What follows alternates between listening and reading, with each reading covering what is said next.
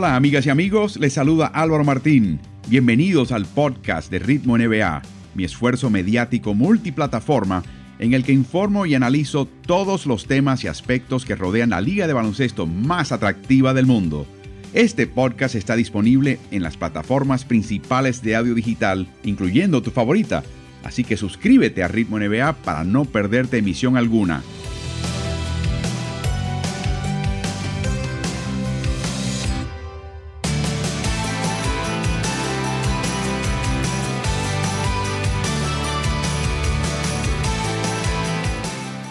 Cubriendo un tema, Carlos, del momento, un traspaso que desalojó más bien salarios. De hecho, cada equipo eh, eh, recibe lo que entrega. En realidad era una manera de ambos equipos sacar a un jugador al cual le pagaban muchísimo dinero y que de cierta manera estaba descontento con algo en el equipo. En el caso de John Wall yendo a Houston y Russell Westbrook regresando a cambio. Recordemos que ha estado fuera por ya dos años. John Wall no ha jugado, se le ve más esbelto se lo ves, lo ves practicando, parece que está en buenas condiciones. Lo que la gente quizás no se acuerde es que John Wall, antes de su lesión, era de los jugadores más veloces que había en la NBA con el balón en la mano. Eh, y luego va para Washington, Russell Westbrook, un equipo que cuando ves ese traspaso como que no lo entiendes. Sí jugó con Scotty Brooks y ahí va a haber confianza de parte del técnico hacia el jugador y del jugador hacia el técnico, pero eh, no sabes qué va a pasar y cómo se van a combinar Westbrook y Bradley Beal, que es el otro que absorbe el balón. Pero vamos a comenzar con Houston. Para mí, el tema de sacar a Westbrook era sacar a un jugador descontento, pero al traer a Wall y sin saber lo que va a pasar con James Harden, es como si Rafael Stone, el nuevo gerente general en Houston, diga, ¿sabes qué? Eh, la, la se terminó, vamos a hacer un, un, equipo mucho más estándar y tenemos en John Wall un jugador que, aún si está en el 80% de lo que estaba, puede hacer varias cosas para este equipo. Sí, yo creo que en el caso, tú lo mencionaste en un, principio, o sea, estos dos equipos lo que han hecho es quitarse dolores de cabeza de encima y los dolores de cabeza vienen no porque los jugadores que estén cambiando sean malos jugadores, sino simplemente porque estaban descontentos en, sus respectivos roles. En el caso que mencionas de Houston, el salir de Westbrook eh, viene tan pronto como Westbrook lo mencionó. O sea, fíjate que no, no estamos como en el caso de Harden, que todavía uno dice, lo cambiarán, no lo cambiarán, para dónde irá, no Ah, tú estás descontento. Bueno, vamos a buscarte un cambio inmediatamente. Obviamente no todo el mundo puede intercambiar por ti por ese salario de más de 40 millones al año. Vamos a buscar un, partner para hacerlo. John Wall, que de cierta manera te hace eh, ganar un poquito en el cambio. ¿Por qué? Porque no estás perdiendo eh, una superestrella para recibir un jugador de menos calidad. Claro, está sujeto a, que venga totalmente restablecido de esa lesión de tendón de Aquiles. También tienes una elección futura de, primera vuelta en, el caso de Houston. Pero sin lugar a dudas, lo que hiciste fue que te quitaste un dolor de cabeza de encima. Y como muy bien mencionas, una nueva gerencia, un nuevo cuerpo técnico. El, el microball pasó a la historia. El gerente previo está, está en, en, Filadelfia. El coach previo está de asistente en Brooklyn. Así que borrón y cuenta nueva. Y qué mejor que cambiar a uno de estos jugadores, especialmente si está disgustado, y traer un jugador que si está bien, si está saludable, no va a, eh, a, cambiarte la dinámica del equipo. O sea, vas a seguir teniendo dos estrellas, claro, contando con que Harden se quede. John Wall no es un mal tirador de triples, pero tampoco se despunta en esa situación. No ha tenido hasta ahora, antes de su lesión, que depender del triple. Podía llegar al aro con una velocidad tremenda, pero va a ser interesante. Como mencionas, creo que también tiene mucho que comprobar John Wall. Pero ¿qué tal Russell eh, Westbrook?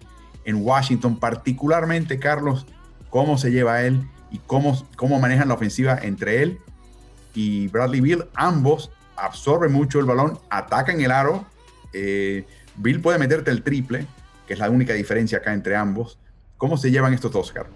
Yo creo que en este caso Washington también eh, tiene, o no, o no Washington, Westbrook salió ganando. ¿Por qué Westbrook salió ganando? Porque vuelve a lo que es eh, su instinto y es tener el balón en las manos. O sea, Bradley Bill como escolta es fenomenal. O sea, Bradley Bill no va a tener la responsabilidad de tener el balón tanto en las manos, va a poder salir de bloqueo. Y Westbrook ha, demostrado en otros momentos en su carrera que puede potenciar a compañeros cuando él tiene el balón en las manos. Por ejemplo, a Paul George cuando estuvo jugando con él en Oklahoma City. Eh, le quitó la responsabilidad de tener el balón, él la tenía, Westbrook la tenía y alimentaba a Paul George continuamente. Eh, en este caso, va a tener el balón para hacer cosas buenas y cosas no tan buenas, como sabemos que a veces está jugando muy bien y de momento se, se suelta un triple que tú dices, pero ¿y qué le pasó a este? ¿no? O se va contra cuatro jugadores. Pero en Houston, prácticamente a menos que estuviera descansando James Harden, que como había mencionado anteriormente, a veces escalonaban en los descansos para que Harden estuviera en cancha cuando Westbrook descansaba y viceversa. A menos que Harden estuviera descansando, él no tenía el balón en las manos usualmente.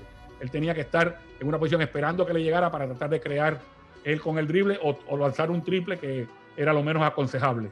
En este caso, él va a tener la pelota en las manos, Bradley Bill va a ser de, de, escolta y yo creo que él puede potenciar mucho a Bradley Bill y jugar mucho más cómodo también. Si las asistencias de Westbrook son a tiempo y no obligadas por la situación, Carlos, y Bradley Bill lo puede aprovechar, no hay por qué pensar que estos dos se puedan, puedan encontrar una manera de, no solamente jugar juntos, pero inclusive propulsar a Washington a los playoffs. O sea, entre esos dos tienes material. El resto del equipo mm, no, no impresiona, hay muchas, muchas preguntas, pero ellos dos son garantía y hay que ver sencillamente cómo se llevan y cómo se compaginan. Una pieza importante va a ser Davis Burton, eh, encestando ese triple. O sea, si él puede lanzar cercano de lo que ha estado lanzando las últimas dos campañas, donde ha sido alucinante su porcentaje de triple. Si él puede estar encestando ese triple, esa cancha va a estar bien abierta. Porque con Bill por un lado y Burton por el otro, eh, puede ser una, una fiesta de penetraciones para Russell Westbrook.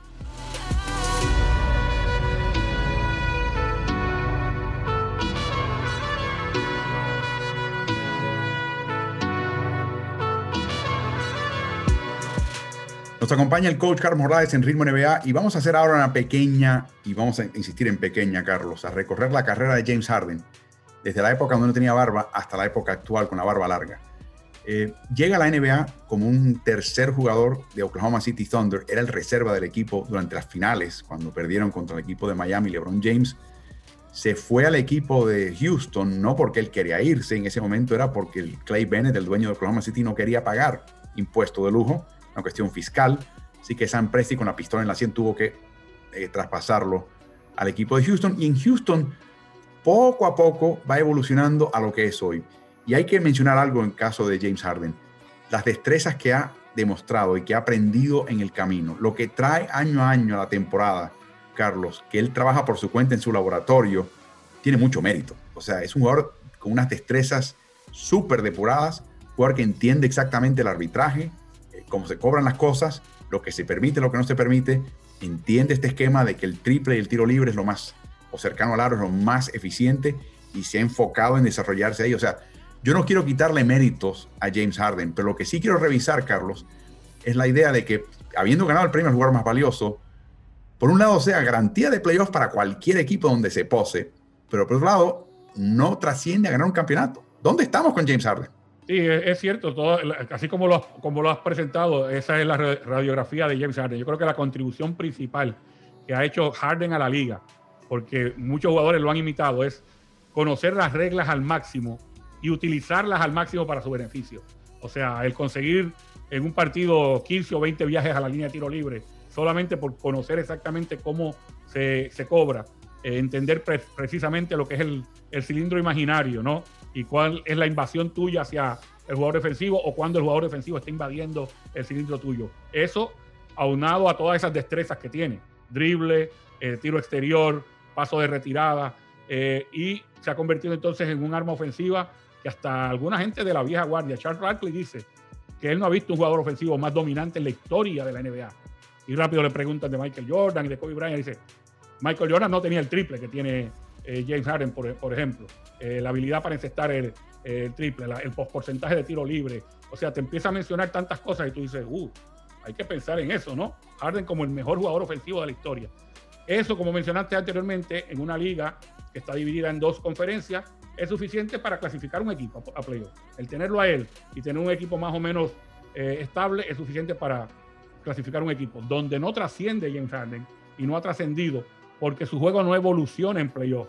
En playoff, cuando los árbitros permiten más, cuando te estás enfrentando a un solo rival que te va a estudiar continuamente y que va a frenar lo mejor que tú haces, tú tienes, tu juego tiene que cambiar, tiene que evolucionar. Y en el caso de Harden, en los últimos playoffs, no ha evolucionado, no ha cambiado. Por eso hay un, hemos visto cómo decaen a veces los números de, de Harden estrepitosamente y especialmente en juegos decisivos. Y ese, ese es todavía lo que le queda, ¿no?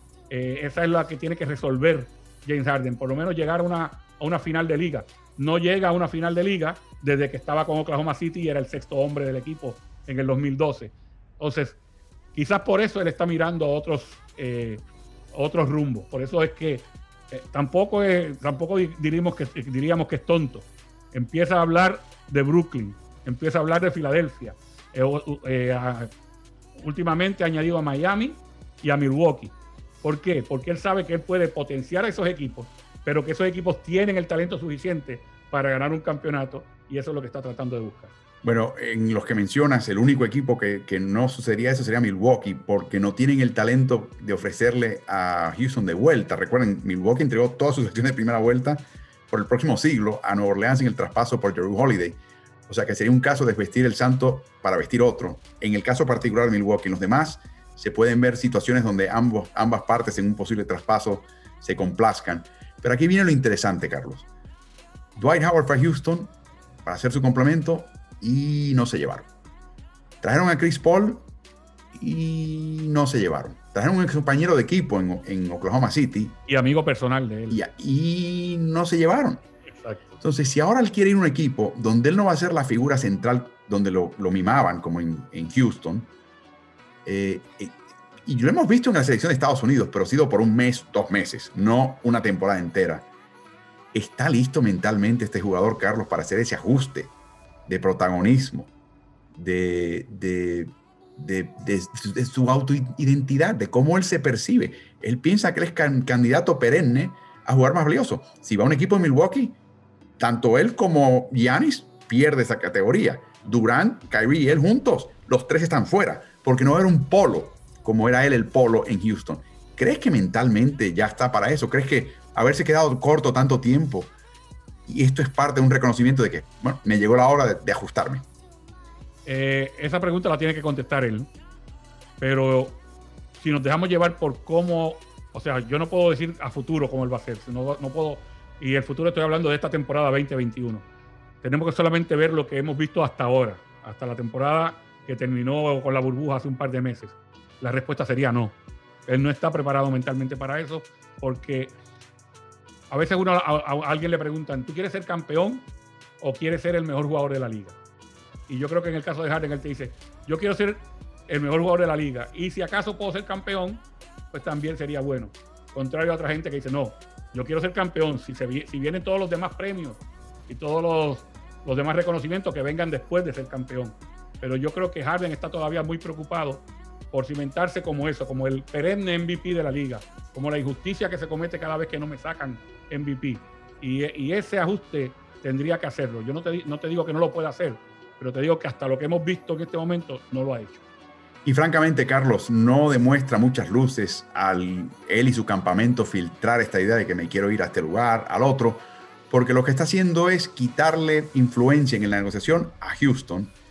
Houston no va a soltar una prenda a la que le queda tres años del contrato este y dos más por, por eh, centavos por dólar. Eh, por lo tanto, mientras tú más abarates y dificultes la postura negociadora de Houston, más tiempo va a tomarse Houston en alargar el proceso para tratar de recuperarla.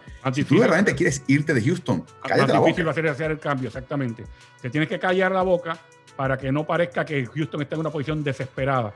Porque si pones contra la pared a Houston, eh, los otros equipos no van a ofrecer lo que deberían ofrecer para que Houston diga, ¿sabes qué?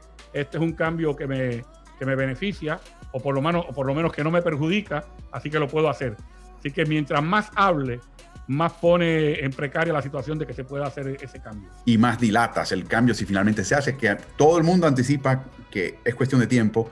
Quizás el haber hablado y haber filtrado todo eso y todo este comportamiento reciente, Carlos, lo que ha hecho es inevitable que vaya a tener que comenzar la temporada con Houston, por más que le incomode a él. Y lo único que puede confiar Houston, Carlos, es que este nuevo coach, que a todas luces es un chico muy inteligente, uno de los artífices de esa gran ofensiva de Dallas, el año pasado, Steven Silas, un chico que se graduó de la Universidad de Brown, cuyo padre jugó en la NBA, se conoce de básquet, es un chico, inteligente, eh, de repente consiga, construye una magia con o sin la voluntad de James Harden, lo suficiente para enamorarlo. Lo dudo. Yo creo que este señor se quiere ir. La pregunta es a dónde y cuándo. Y para eso está la temporada regular 2021.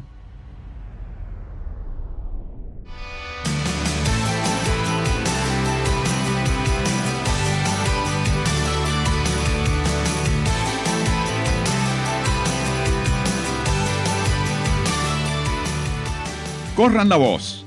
Ritmo NBA es el nuevo canal multiplataforma digital de información y opinión de quien les habla Álvaro Martín. Lo puedes hallar en YouTube a través de la cuenta Ritmo NBA-NFL y por las cuentas Ritmo NBA en Facebook, Instagram y Twitter. Y por supuesto, en tu plataforma favorita para escuchar podcasts. Suscríbete y síguenos. Hasta la próxima emisión.